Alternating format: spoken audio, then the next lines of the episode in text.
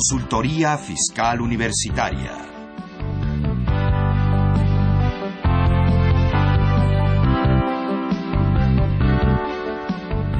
Un programa de Radio UNAM y de la Secretaría de Divulgación y Fomento Editorial de la Facultad de Contaduría y Administración. ¿Qué tal? Tengan ustedes muy buenas tardes y sean bienvenidos a Consultoría Fiscal Universitaria. Mi nombre es Carlos Burgoa y el día de hoy vamos a seguir platicando de un tema que en cierta forma lo iniciamos la semana pasada. Arrancamos por el sector primario, que era propiamente toda esta cuestión de esto, el régimen simplificado, que antes conocíamos así para la ley del ISR, que hoy en día se cinde y tenemos pues en la primera parte ya tuvimos lo que es agricultura, todo ese tipo de cosas. Nos platicaban de la ganadería, que implica también lo que es la parte de mar. Y ahora vamos a platicar de lo que es la parte del autotransporte y para eso tenemos o vamos a tener la presentación de dos, pues la verdad yo siento grandes especialistas en el tema. Quisiera presentarles a quien está aquí conmigo, al maestro Francisco Yáñez Ledesma. Él es licenciado en Contaduría Pública por la Facultad de Contaduría y Administración de la UNAM, donde también tiene su especialidad en fiscal. Y es maestro en Administración de las Contribuciones. Él es comisionado fiscal en Canacintra y es socio de Aletos y Yáñez. Y aquí lo tenemos con nosotros. Paquito. Muchas gracias, Carlos. Es un gusto poder estar en este programa. Al contrario, es un gusto que estés aquí con nosotros. Y vamos a tener en la segunda parte, se nos va a incorporar más adelante, el maestro Raúl Amezquita Flores. Él ahorita por algunas cuestiones compromisos y pues tráfico que ya saben que en esta ciudad casi no se da, pues ahorita viene un poco un poquito atrasado, pero ya nos dice que nos alcanza para que también contemos con su participación. Y bueno, como ustedes saben, este es un tema bastante arduo también porque lo vivimos, este sí lo vivimos todos los días, quizás no lo consumimos, pero sí lo vivimos. Y bueno, va a ser bastante, bastante importante. Pero antes de todo esto, y antes de arrancar, pues vamos a pasar rápidamente a nuestro info fiscal. Ok, ahorita lo vamos a tener entonces. Miren, les platico que esto es obviamente en vivo. Por favor, llámenos al 5543 5566 y ahí es donde nosotros vamos a poder tener pues la participación de ustedes, todas las dudas que tengan, comentarios, todo este tipo de cosas. Así que bueno, vamos a empezar. Me decían que el autotransporte, ¿qué es el autotransporte? ¿Cómo se come? ¿Con qué se bebe? ¿Con qué se respira? Platícanos, Paquito, ¿cómo es esto? Claro que sí. Bueno, es un sector eh, que ha tenido privilegios, pero como tú bien lo comentaste, muy importante y lo vemos eh, de forma de que imagínate que estuvieran eh, en paro, en huelga, los transportistas. Yo creo que con una semana sería suficiente para darnos cuenta Con de la importancia horas. que tiene. Con dos horas a lo mejor de mover todos los productos, la canasta básica, lo que se mueve en el comercio y, y nos encontramos que ha sido empresas que tenían privilegio hasta el año anterior de pertenecer a un régimen simplificado parte de lo que tenemos ahí en esos cambios, pues bueno, van derivados a, a sacarlos. Prácticamente lo- los únicos que pueden quedarse con privilegios serían los que eh, conserven la característica de un coordinado. Oh, eh, pero a ver, por parte Ajá. sería entonces, ¿el autotransporte qué implica? Sí, ¿Implica personas? ¿Implica bienes? sí. ¿Cómo? Porque la gente normalmente, pues vamos, yo si estoy en casa y me preguntan de autotransporte, pues me imagino el microbús, el taxi, cosas así. Pero Claro. ¿qué es el autotransporte y qué Y- implica? Mira, lo vamos a ver que está regulado por la ley de caminos y puentes y sobre la cual vamos a encontrar que, que va a dividir el transporte en tres diferentes áreas. Nos vamos a encontrar que va a estar el transporte de carga de bienes, de carga, de pasajeros y de turismo. Realmente a través de estos tres es como podemos encontrar cuál sería el tratamiento fiscal. Nos vamos a ver que va a haber transportistas, por ejemplo, que van de eh, llevando a personas en líneas de autobuses de un, de un destino a otro y nos vamos a encontrar también con los transportes que llevan las mercancías entre empresas, el transporte de carga privada que se tiene entre empresas eh, y que bueno, estos dos los vamos a encontrar que estaban hasta el año pasado en un régimen simplificado con facilidades porque se trataba de, de fomentar a lo mejor apoyos hacia, así como el, para el campo, también para los transportistas que... Aquí nada más una preguntota. ¿Cuál sería la diferencia entre bienes y carga para la gente que nos Claro que sí, muy bien. Eh, transportes, vamos a verlo así, va a ser transportes de, de pasajeros y de, y de carga. De pasajeros los encontraríamos ya de, personas que van a transportar personas entre destinos, no sé, del Distrito Federal a Acapulco, entre diferentes puntos. ¿Puede ser también local incluso? Puede ser también local. Incluso de, Santa Fe, ¿no? También así lo encontraríamos. Incluso ese transporte, vamos a ver que cuando es público, y eh, el transporte público lo vamos a manejar de esta forma. Se puede eh, dar porque va a través de una concesión o un registro. Un cambio que tenemos para este año en la ley del IVA va a ser que cuando el transporte sale de las zonas eh, metropolitanas, urbanas o suburbanas, pues va a estar afectado con el IVA. A ver, entonces, eh, lo que comentas es bien importante. El transporte, tanto en la ciudad, vamos a ponerlo así, tanto el transporte foráneo a otra ciudad, el transporte público, como el transporte privado. Estas cuatro modalidades entran dentro del autotransporte de pasajeros. Exactamente, esos son transporte de pasajeros. Ok, de bienes podríamos pensar en los que son fletes. Sí, exactamente, transportes de carga los vamos a encontrar como aquellos que transportan materiales, incluso llegan a darles facilidades sobre carga pesada, Aluminio. voluminosa, pesada. Imagínate que, que transportan a lo mejor camiones de arena, grava, tierra no es la constructora, es simplemente la transportista de esos materiales. Exacto, entonces carga es no mercancía. Bienes pudiera ser mercancía o el linaje propio, vamos, lo que tenemos ahí. Exactamente. Ok, si me quiero llevar a King Kong. Exactamente. También voy a Podríamos encontrarnos que vamos a tener también hasta facilidades se llegaron a manejar sobre el tipo de carga. Hasta el año pasado. Ellos han tenido facilidades que les han permitido tener acceso a beneficios algunos para simplificarles la carga administrativa, otros para reducir en el impuesto. ok, bueno, pues vaya que es todo, todo un complejo. Entonces, para que nos vaya quedando claro, transportes de pasajeros, público, privado, foráneo, local. Así es. Bienes, que sería fletes, todo lo que aquí podríamos considerar, y carga, que es todo aquello que no sea mercancía. Es correcto. Construcción, cosas de ese tipo, segundos pisos y toda esa cosa. Sí. Ok, bueno, pues la verdad es que es un punto de partida muy importante. Y bueno, pues ahora sí vamos a ir rápidamente al infofiscal. Yo les dije que lo tenemos y no se lo adeudamos. Aquí está. Adelante. Infofiscal. Junio primero se publicó el boletín número uno de la Procuraduría de la Defensa del Contribuyente, PRODE Contigo. Junio 3.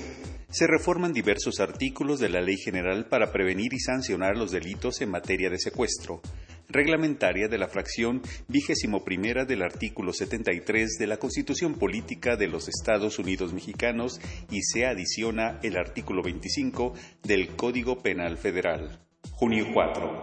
Se reforman y adicionan diversas disposiciones de la Ley General para la Prevención y Gestión Integral de los Residuos y de la Ley de Caminos, Puentes y Autotransporte Federal. Junio 5 se reglamentan los artículos 121 y 122 de la Ley Federal del Trabajo, que tiene por objeto regular el procedimiento relativo a las objeciones de los trabajadores a la declaración anual del impuesto sobre la renta y sus anexos, que presenta el patrón ante la Secretaría de Hacienda y Crédito Público a través del Servicio de Administración Tributaria SAT. Junio 5 se actualiza la segunda resolución de modificaciones a la resolución miscelánea fiscal para 2014 y sus anexos 1A y 22.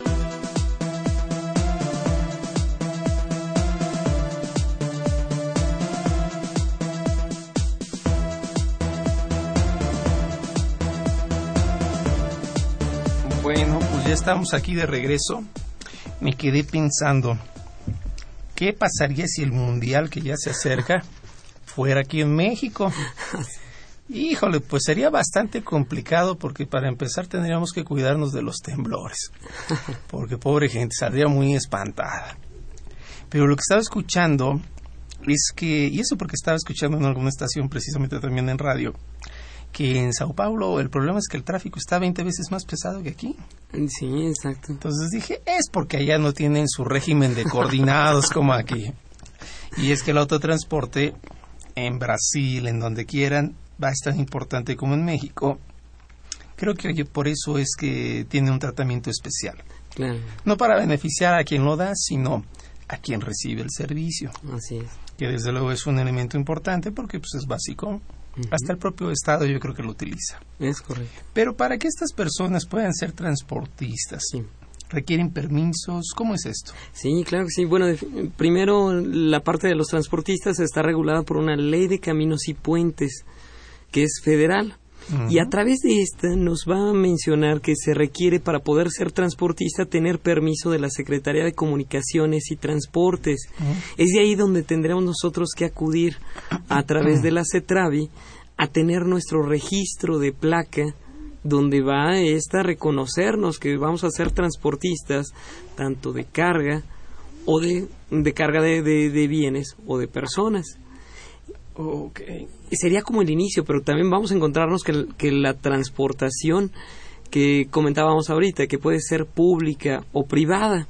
La que vemos como pública es aquella que va a tener registro a través de ciertas rutas, eh, permisos que son concesionados en muchas ocasiones, líneas, autobuses, por ejemplo. Esa es la transportación pública y no necesariamente que sea local. Puede ser local o foránea y sigue siendo pública, pero necesita a través de un registro de, de ciertas rutas que se, ha- se hacen a través de esta Secretaría de Transportes. Ok. Un taxista, digo, por hacerlo Así es. burdo.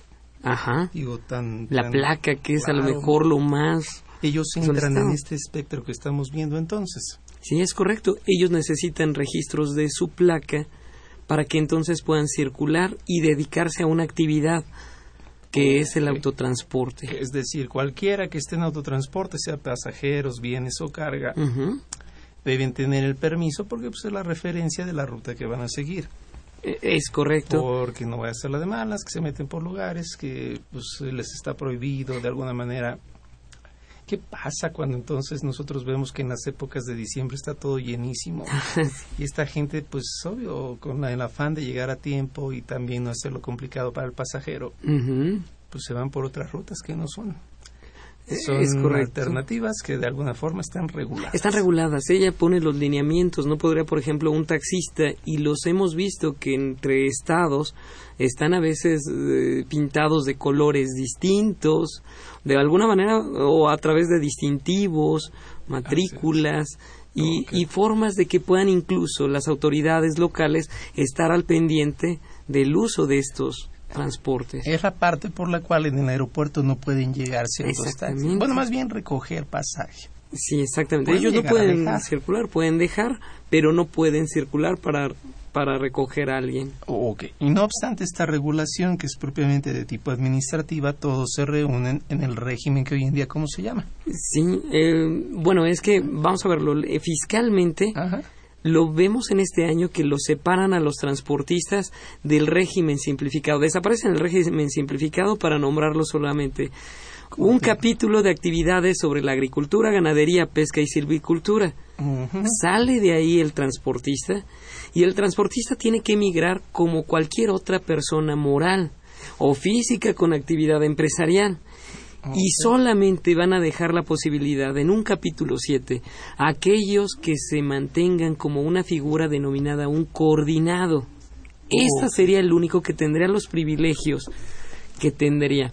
O sea, coordinado es sinónimo de autotransporte. Mm, Sí, vamos a encontrar la que un coordinado va a ser un conjunto de personas físicas o personas morales incluso, en donde se administra, administra a lo mejor los bienes y recursos de, de estos transportistas. Vamos a pensarlo, una línea de autobuses no es dueña de todos los autobuses. Todos, imagínate todos los que tienen en las rutas, a lo mejor que viajan a Cancún, a, a Nuevo León, a cualquier destino. Tantos au- autobuses y en tantas rutas no son dueños de todos estos.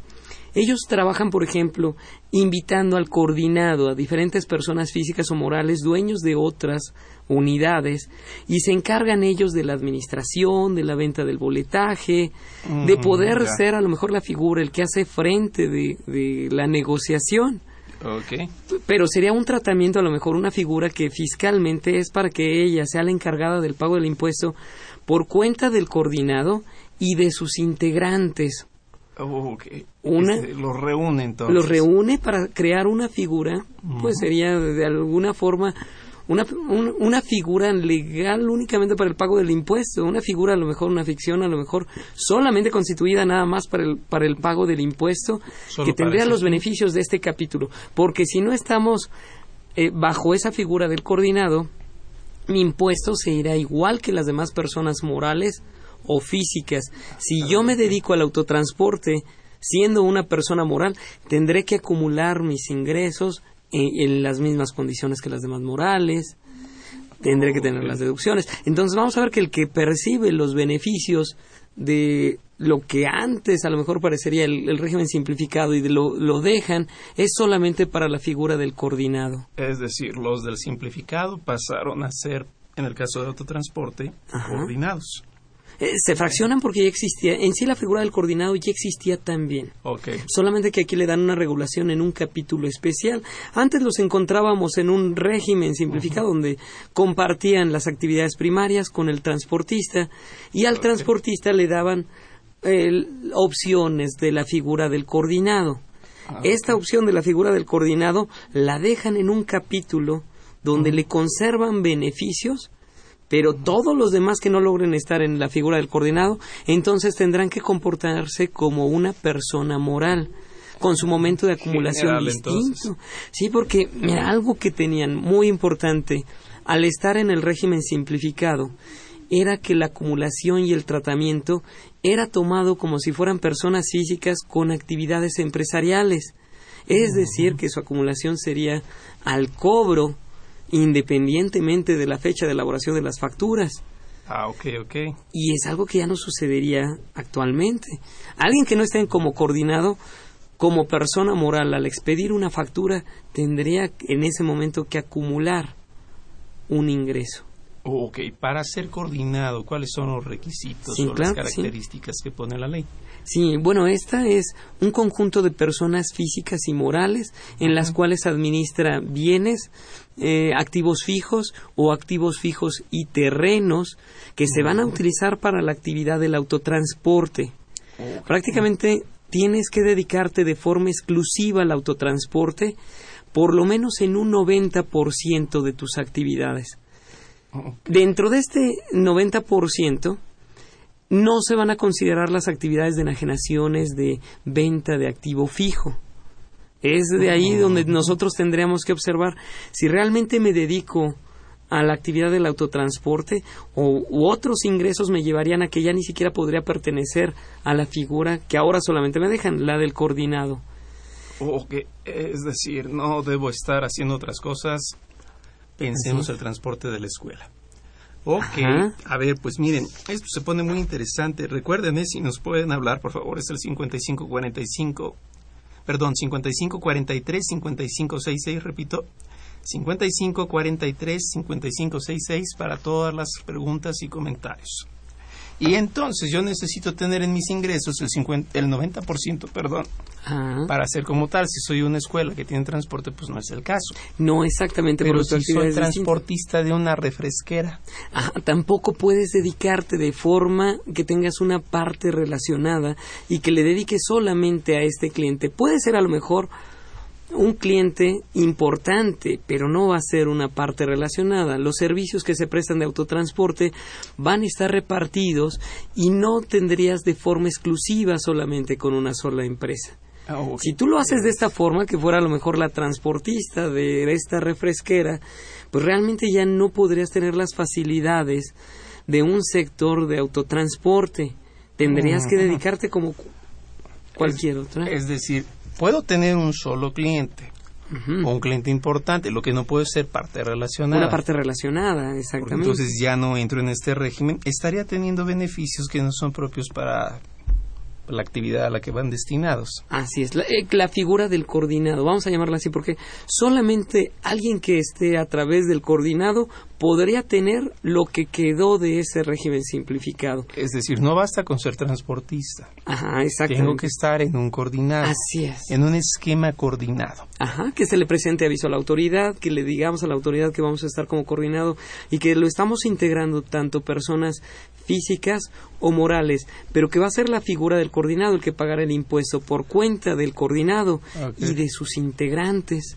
Es decir, todo lo que serían las principales, eh, am, ¿cómo lo llamaríamos? Las líneas de líneas de autotransportes. autobuses pueden manejarse. Pero aquí hablando solamente en la parte de transporte de personas, Claro. porque también podría haber coordinados de transportación de carga. A lo mejor pensando a lo mejor en camiones, hay muchos, por ejemplo, camiones a lo mejor que tienen a lo mejor uno, dos este remolques, este el tipo de unidad a lo mejor donde pueden llevar diferentes tipos de líquidos, gases y trabajan para varias empresas llevando ok. la mercancía en donde pueden estos figurar también a través de una figura de un coordinado y el coordinado sea el que administra, el que coordina, el que lleva toda la figura, incluso la carga del impuesto por cuenta de todo el coordinado y de sus integrantes. Ok, y a ver, una pregunta. En el caso fiscal, entonces, vamos a poner que yo ya me dedico al autotransporte, en el Así 90% mis ingresos lo son, Así es. no tengo parte relacionada como cliente exclusivo, Muy bien. Y pues ya estoy en el esquema coordinado. Así es, perfecto. ¿Cómo? Vamos a dividirlo en dos. Primero vamos a ver los ingresos y luego las erogaciones, que Me creo que los beneficios están tanto por las erogaciones y quizás los ingresos más o menos. Pero a ver, ¿cómo son los ingresos? Fiscalmente, ¿cómo se les da el tratamiento? Claro que sí. Esta figura del coordinado va a tomar los ingresos en el mismo momento de acumulación que las personas físicas del capítulo 2 del título 4. Es decir, al cobro, Va a ser al cobro. no es conforme factura. no es conforme a la factura y podemos encontrar transportistas, una figura a lo mejor alguien, por ejemplo, antes puede confundir a lo mejor la figura de, por el nombre del régimen simplificado y pensar, ah, pues ha de ser un contribuyente pequeñito. De pequeñito puede no tener nada, al contrario, pueden ser monstruos gigantescos de transportistas, pero de los cuales están acumulando al cobro. Mm, Es algo muy importante. Si ellos facturan pero no cobran, no es ingreso todavía porque tenía el tratamiento de lo que son las personas físicas. Por lo tanto, no tienen créditos incobrables. No tienen créditos incobrables, Hasta que lo cobren y si no lo cobran, esa factura no les generó el impuesto. no se genera un impuesto, es correcto. ¿La tasa es la misma? La tasa va a depender de tus integrantes. Si Ah, tus integrantes son personas físicas o morales. Eh, Si son tomados a lo mejor como personas mo- morales, que también ella puede tener a lo mejor autobuses y colocarlos dentro de un coordinado. Entonces Mm, la empresa del coordinado va a ser la encargada de hacer el pago del impuesto del coordinado y de sus integrantes. Y si uno de sus integrantes fue una persona moral, ella podría incluso ya tener la parte del impuesto pagado a través de las unidades en las cuales fueron colocadas, pero se le da un tratamiento con una tasa de un 30%, en tanto que de una persona física se le lleva un tratamiento de una tarifa que ahora ya se va hasta un 35%. Ah, ok, ok. No, pues entonces ya empieza a cambiar, ¿no? Esa figura y ese tratamiento que, bueno, de alguna manera este cambio deriva de que ahora mientras esté en una empresa, Ajá. en una persona moral, pues entiende que el dinero se está reutilizando desde la operación y por eso la tarifa que se le queda de alguna manera en un 30% y en tanto que la física, pues ella es la que está realmente disponiendo de ese Ok, Dinero. se puede elevar al 35. se puede elevar para un 35%, pero de alguna manera el pago de, de un impuesto que ya se hiciera a través de una figura de un coordinado, considero que no, no te va a liberar a ti de tu obligación de presentar una declaración anual y donde tengas que incluso informarlo, ya que el impuesto no, eh, no está siendo eh, las veces de un impuesto pagado de forma definitiva. Claro, es una facilidad. Solamente es una facilidad de que va a haber una persona que va a ser la encargada de hacer el pago del impuesto por el coordinado y de sus integrantes, pero esos integrantes no están liberados de su obligación de presentar su declaración anual, aunque sea nada más para informar que hubo ingresos. Tienen que pagar de todo. Bueno, más Tienen bien que informarlo y declararlo, así es. Ok, y en el caso, por ejemplo, lo que platicábamos hace un momento, yo soy persona física. Así es. Eh, la persona moral con la cual yo me integré eh, realiza pues, la declaración. Correcto. A su vez yo tengo que dar parte por mis propias obligaciones. Es correcto. La tasa ahí, ¿cómo la seguimos manejando? Al momento de que ya me toca a mí, ¿va el efecto o se queda como quedamos? Bueno, incluso la, el coordinado se encarga de calcular el impuesto dependiendo del de, ingreso de cada uno de sus integrantes. Decíamos, paga el impuesto por el coordinado y por cada uno de sus integrantes. Realmente este tipo de figuras que lo podemos ver un tanto como las sociedades civiles, las cooperativas, son figuras que de alguna manera mientras se está utilizando mientras no repartan remanentes, distribuyan dividendos o en este caso a sus integrantes, realmente son figuras en las que el impuesto se estará calculando con un 30% en una figura de una persona moral. Pero cuando hablamos a lo mejor del reparto, de del calcular el impuesto de cada uno de sus integrantes, tendremos que considerar para cada uno de ellos sus ingresos en la parte proporcional que le corresponde y de deducciones, pero calculando el impuesto dependiendo de su característica, si es física o moral. Si es moral con su tasa del 30, si es física con la aplicación de tarifas que podrían elevarse hasta el 35%. Ok, y vuelvo a insistir, esto solamente si estoy en el esquema coordinado. Es solamente porque si, yo soy transportista, así es. Eso, bueno, también aquí quiero hacer referencia de la, la parte benéfica que teníamos de las facilidades administrativas, la seguirá utilizando todavía el transportista, aunque no sea coordinado. Aquí es algo, uno de los puntos muy importantes. Le daban facilidades y beneficios a través de eh, ciertas reglas que permitían a cualquier transportista física, moral, coordinado de tener beneficios. Se conservan todavía para el 2014. Estas fueron publicadas el día 30 de diciembre de 2013 y por las cuales estas no hacen distinción de que sean exclusivas del coordinado. Estas, si tú eres transportista, podrás seguir teniendo beneficios el estímulo que viene de la ley de ingresos, las facilidades administrativas. Entonces, de alguna manera, ha sido un régimen en el cual, pues ha tenido, de acuerdo a sus características, ha tenido beneficios, pero no les han quitado todos esos beneficios de golpe. Solamente los han excluido en, en digamos, mandándolos como las demás personas morales, con características, pero conservando todavía estas facilidades. Ok, es decir, lo importante de estos esquemas, sí. entonces estoy entendiendo, se va por la parte de los gastos. Así es. erogaciones. El ingreso lo tenemos de alguna manera, pues es la parte tributaria. Así es, es correcto. La tasa y mi esquema será, estoy en esquema coordinado, viene en la parte de las erogaciones. Es correcto. Y la ley de ingresos de la federación, año con año, siempre ha sido constante en uno de esos beneficios. Sí, siempre tenemos el estímulo. Platícanos cuál es ese estímulo. El que tenemos. uso de la red carretera Ajá. nos permite la disminución de hasta en un 50% directamente sobre el impuesto sobre la renta. Nada más que aquí hay algunos beneficios que también, este por tratarse de un estímulo de la ley de ingresos, nos va a llevar incluso a la acumulación del mismo. Por un lado tienes la reducción en el impuesto sobre la renta del 50% del usado en la red carretera. Es como un incentivo de utiliza la red carretera de cuota Ajá. y de esa manera lo que no pagues te vayas por la libre. no te vayas por la libre. Utiliza los servicios de una federal. Así es. Y el beneficio es. tener un 50% de lo pagado en casetas Ajá. como una reducción en el impuesto sobre la renta. Es muy importante porque no es una deducción, Sí, no generaría pérdida. no te generaría pérdida, pero incluso si lo vemos, por un lado tengo las deducciones que disminuyen de los ingresos, que te da una base para calcular un impuesto. No, esto está disminuyendo directo del impuesto. Es un Ah, beneficio muy interesante la disminución de la red Sin pasar carretera por base.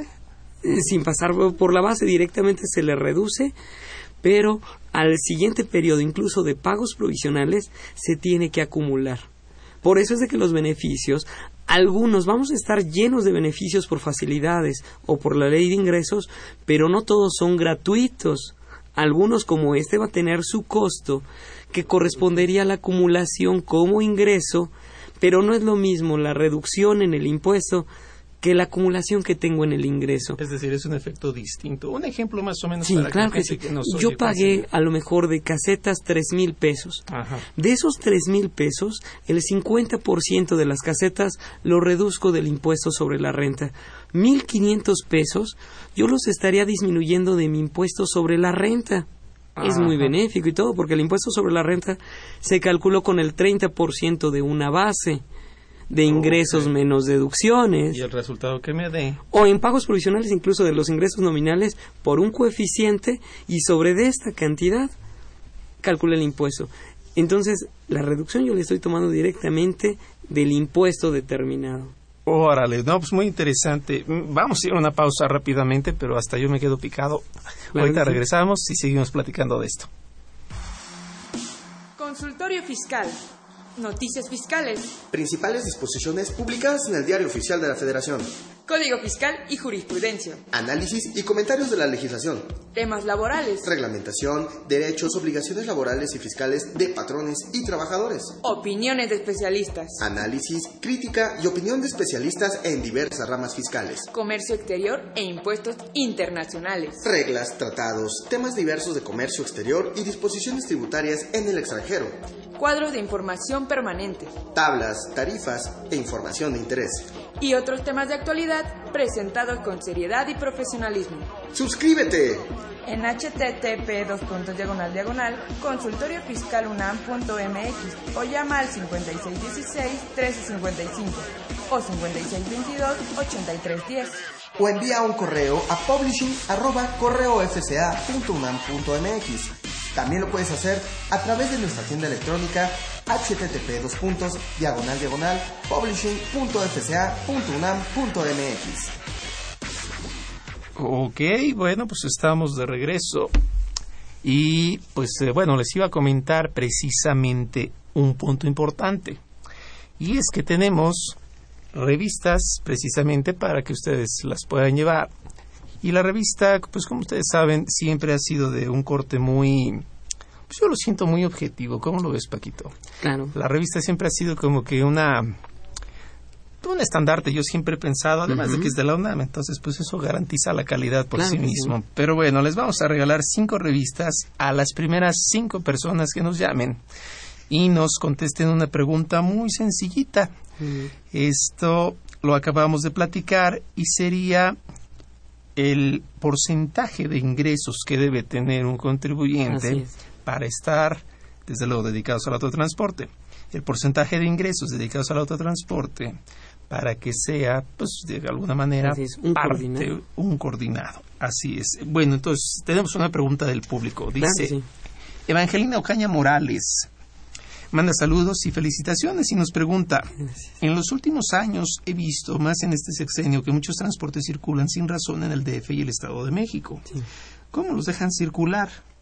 Sí, miren, eh, han existido incluso programas de poder eh, incluso detener a los taxis, les llamaríamos a lo mejor a los taxis piratas o a los vehículos en los cuales no tienen el, registro correcto, las ah, placas para circular.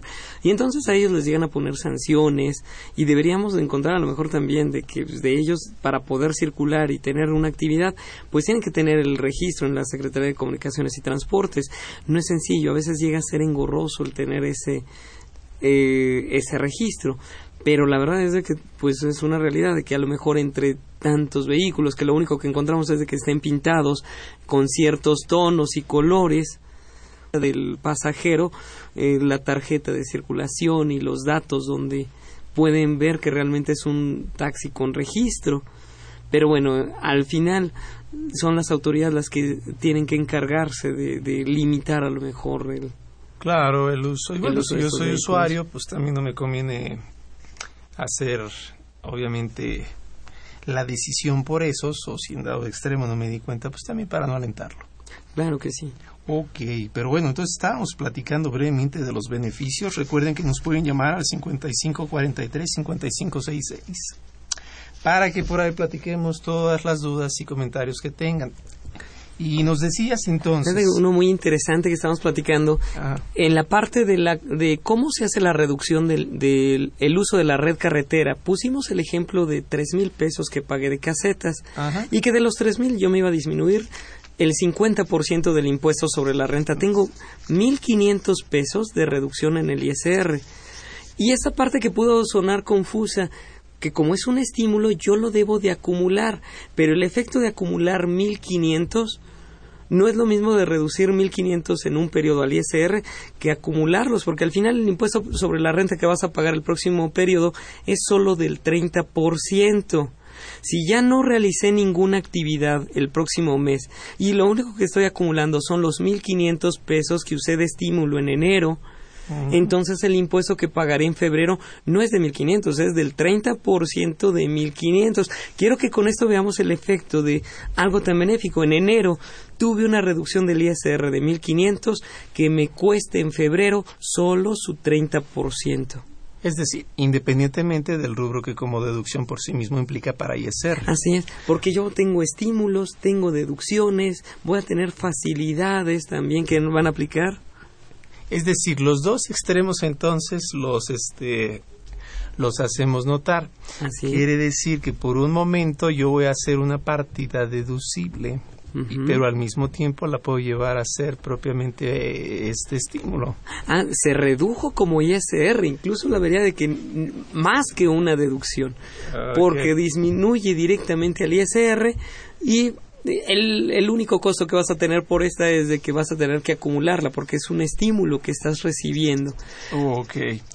¿Se acuerdan que en este programa yo les dije, si se los prometemos, lo cumplimos? Teníamos el info fiscal y lo tenemos.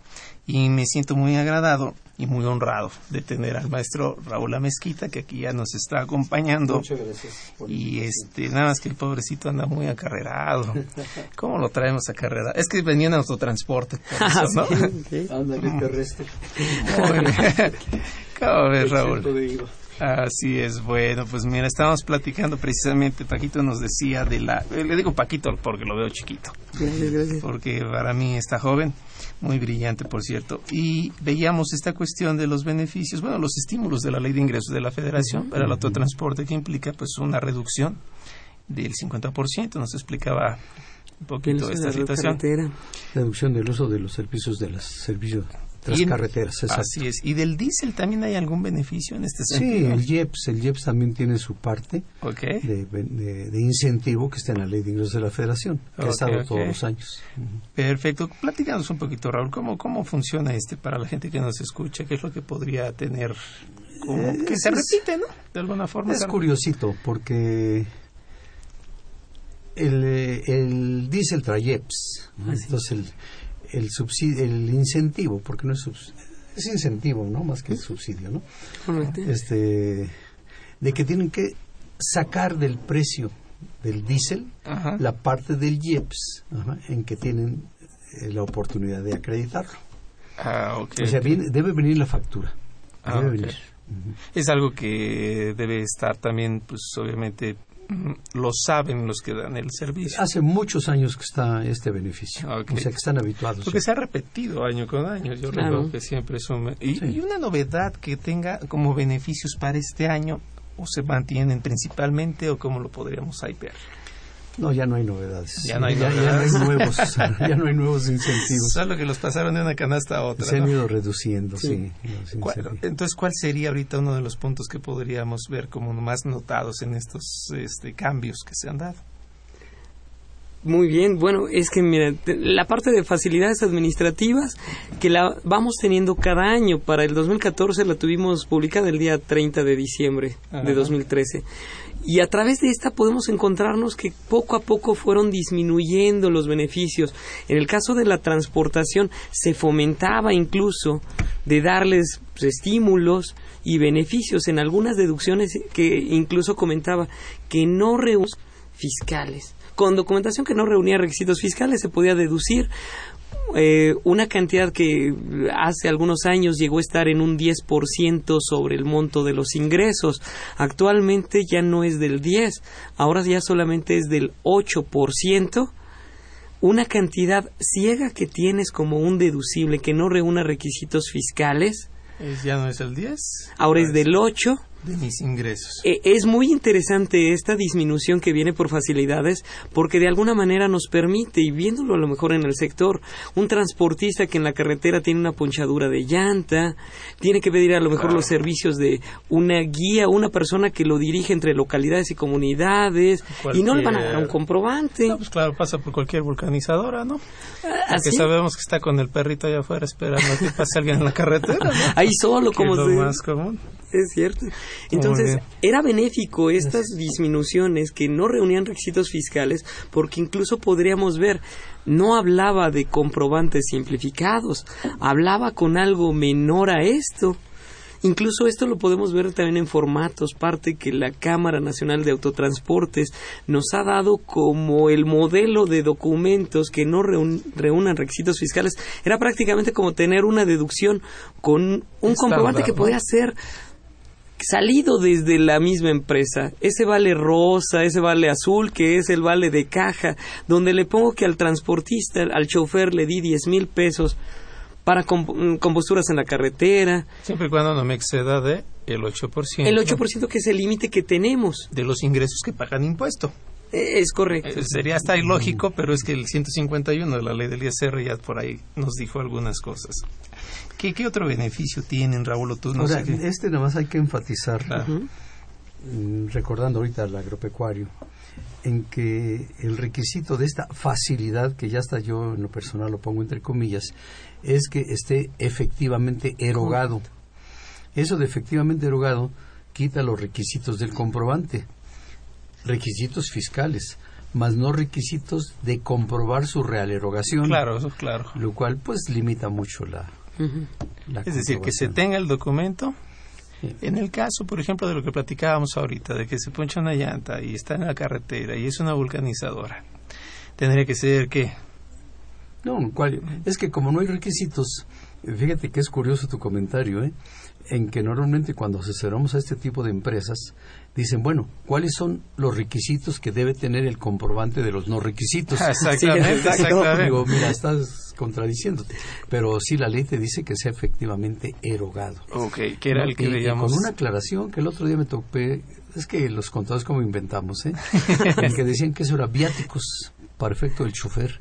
¿Cómo? Que entonces debería estar acumulado y debería tener el comprobante a nombre del contribuyente. Digo, no, no es viático. Sí, ¿eh? no, Eso no, no es no. viático. Son gastos del camión y viáticos es lo que erogas, lo que ya la ley tiene contemplado como hospedaje y alimentación. Sí, porque no se está comiendo una llanta, ¿no? No se está comiendo una llanta.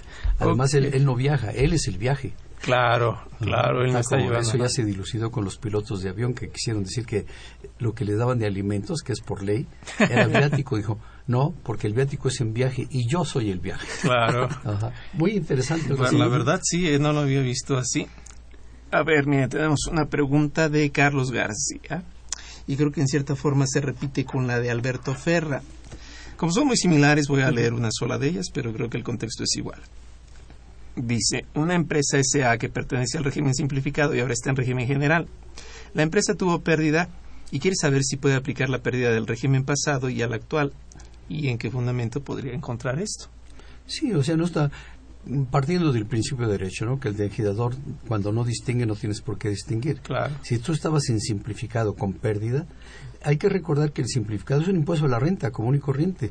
Lo que pasa es que es a base de flujo con las características que ya vimos, pero no deja de ser impuesto a la renta y no deja de tener pérdida. ¿El régimen dónde debe ser? Ok. Es perfectamente amortizable porque en el nuevo régimen que le denominamos general no tiene distinción de que las que vienen del simplificado no lo sean.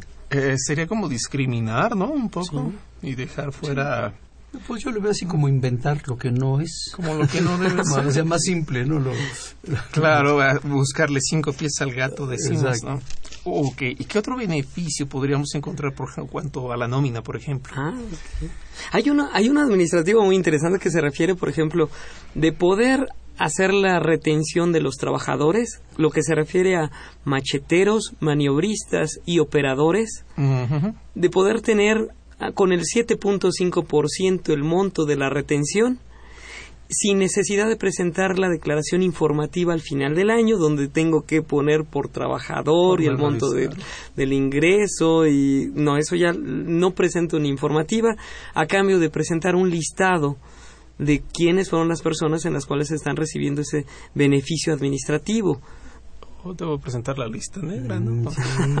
Que Blacklist. aquí puntualizo.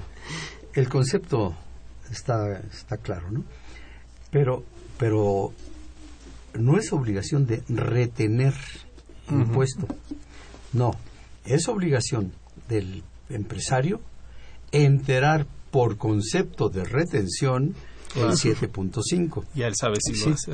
Sí, porque inclusive hay unos que no llegan a causar el 7.5. 7.5 lo causas cuando tienes de base grabable normal como 120 mil pesos. Hay choferes obviamente de un nivel mucho más alto, Sí, ¿no? claro. pero también hay choferes mucho más bajo.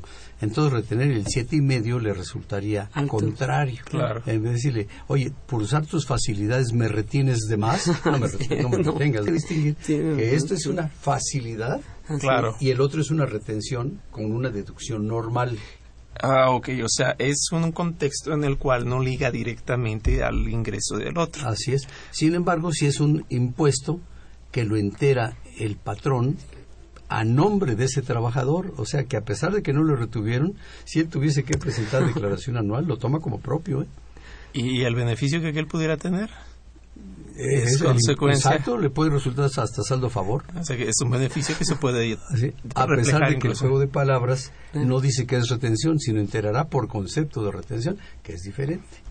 Que normalmente yo me imagino, no sé, ustedes me dirán, en la práctica, pues la gente lo que hace es, este señor gana tanto y yo considero además que mi costo tendrá ese 7.5. Así es la práctica, así es la práctica. O sea, Y, es- y lo- y los socios, porque normalmente son socios estos choferes de las grandes rutas, ni saben ni les interesa. Claro, ellos van por lo que se acorda ya. Exactamente, Sí. su Ah, neto y no le interesa cómo se determinó el neto. Ok, ok, ok. ¿Qué otro beneficio también por ahí podríamos tener todavía? Bueno, esto es en la parte administrativa. Algo nos han quitado, por ejemplo, la parte de, había, dependiendo de la carga voluminosa, pesada, por tripulación, teníamos montos que iban a disminuir del impuesto. Estos los han quitado, este, se fueron disminuyendo, pero al día de hoy, para el 2014, ya no los tenemos. Es algo que se vuelve interesante y todo, que para el transporte de carga teníamos esos beneficios, a lo mejor de- dependiendo de, del tipo de carga voluminosa, pesada y tripulación por día, por persona, poder manejar beneficios. Entonces, como bien lo decía el profesor Raúl, pues realmente nos han limitado ahí en la aplicación de estos estímulos. Ok. Eh, son beneficios restringidos, por, calificarlo de alguna forma. Se ven raros, ¿no? Es que aquí, eh, asesorando a la Cámara del Transporte de Carga, en juntas con el SAT, nos regañan ¿Por porque qué? estamos usando un tratamiento fiscal diferenciado. Pero, pues, ¿cuál regaño? Pues ellos lo ponen, nosotros lo usamos. O sea, Sí. nosotros no lo ponemos, lo ponen ellos. Sin embargo, siempre nos regañan. Y yo ya he dicho, sí, no nos regañen. Si ustedes lo pusieron, aguántense como está. Como machitos, como decíamos de chicos, ¿no? E inclusive en una de esas juntas se llegó a platicar de que era una evasión fiscal la de los transportistas, porque deducían eh, los conceptos de los que estamos hablando sin gastarlo efectivamente. Entonces, ¿por qué usaban toda la deducción? No sean así, ¿no? no sean así.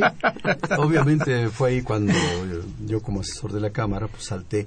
Dije, señores, es que estamos usando lo que la ley dice. Claro. Si lo gastamos o no lo gastamos, porque si nos obligan a comprobar lo que sí gastamos, estamos entonces las facilidades sin comprobante que tengan estén amparadas por comprobantes. O sea, Entonces se anula.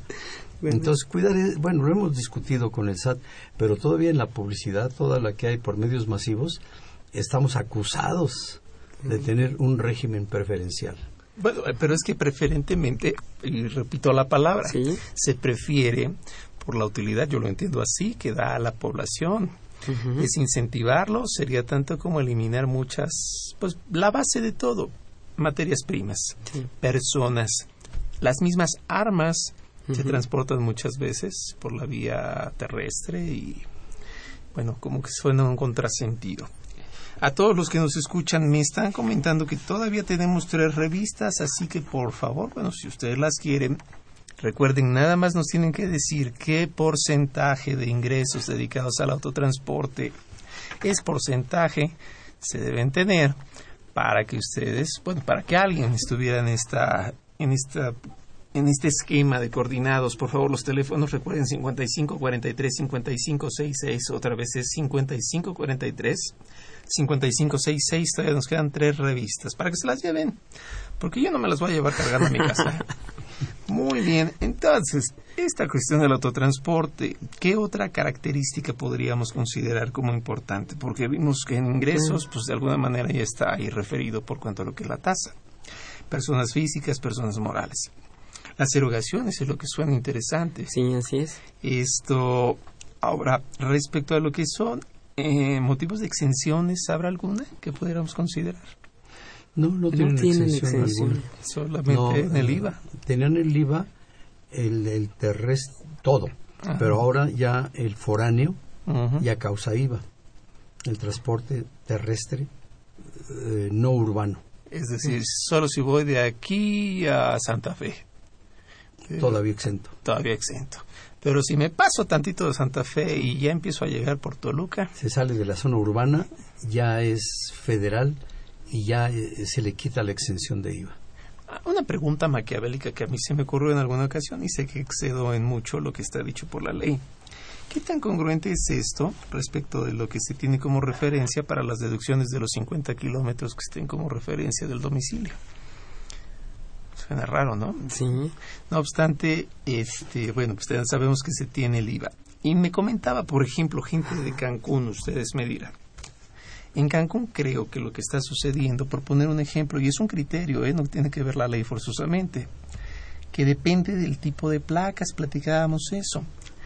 Si se hace un viaje de lo que es Cancún a la parte de Xcaret, que es un parque, porque en realidad no es ni municipio, no es nada, es un parque, pues les están haciendo el motivo del IVA. Lo que pasa es que lo que está grabado con el IVA es de lo que se sale de la zona urbana. Ya no importa el destino. Okay. Y que el destino quede a un metro después de la zona urbana, ya no es urbano. No tiene que ver con el tipo de placas que tenga el transporte. No.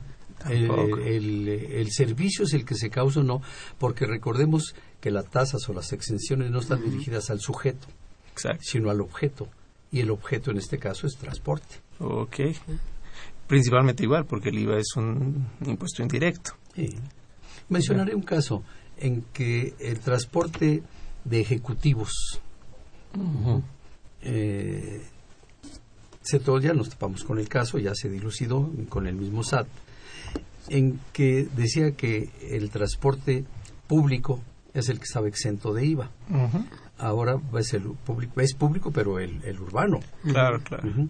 Entonces se reduce.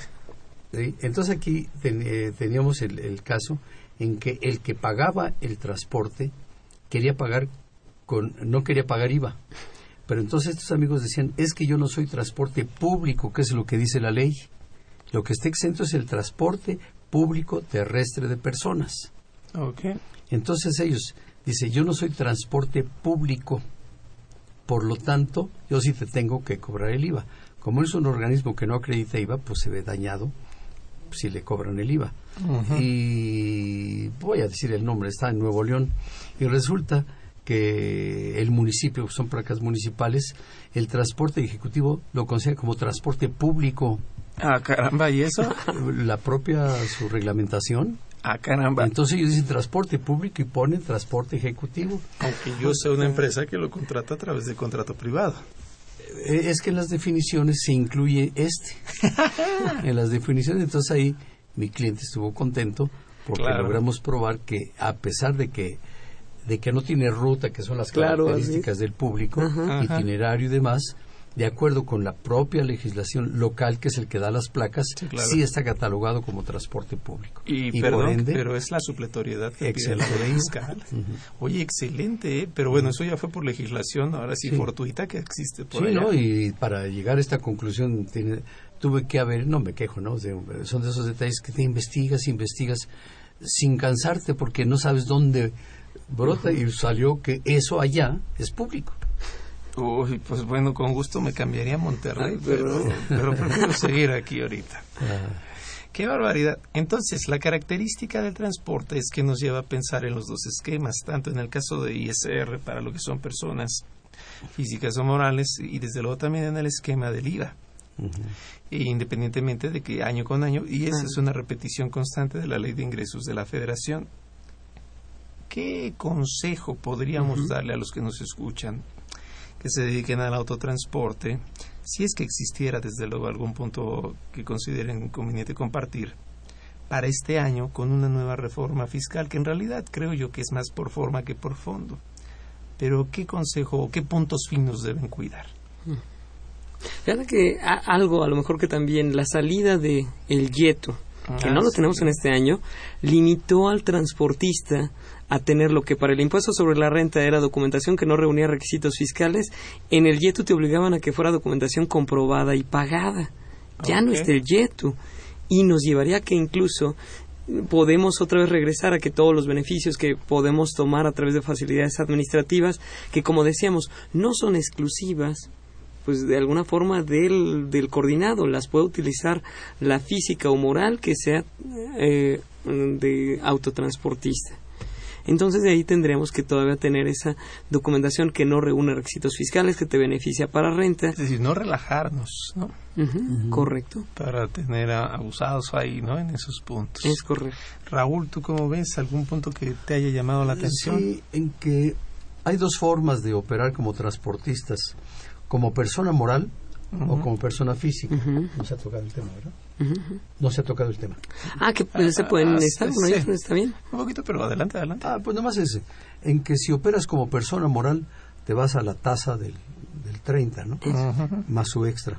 Este, y si eres persona física, eh, caes en la tarifa de personas físicas, que tienes tratos y no necesariamente llegas al 30. Entonces yo recomendaría que fuesen se integrasen como socios de una persona moral.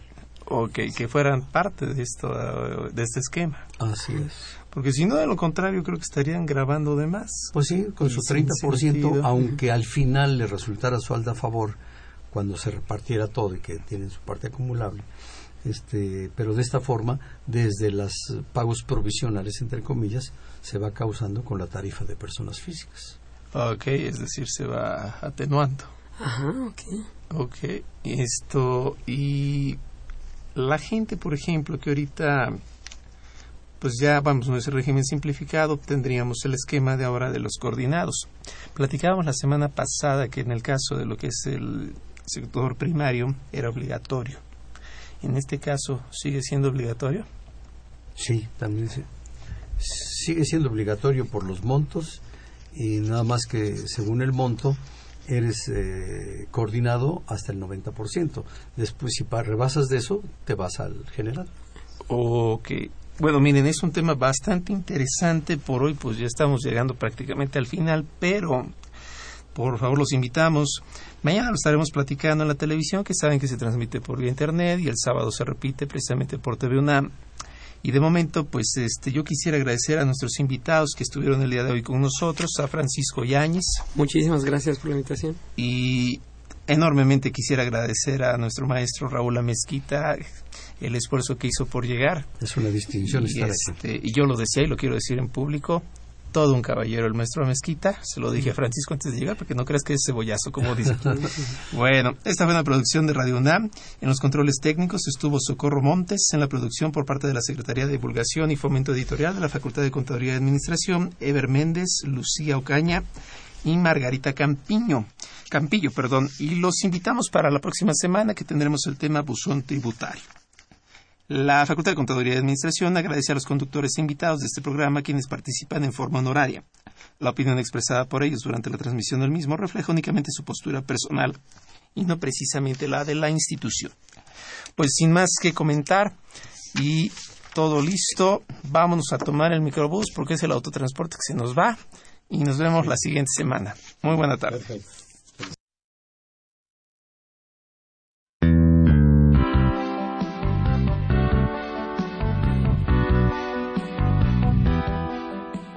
Consultoría Fiscal Universitaria.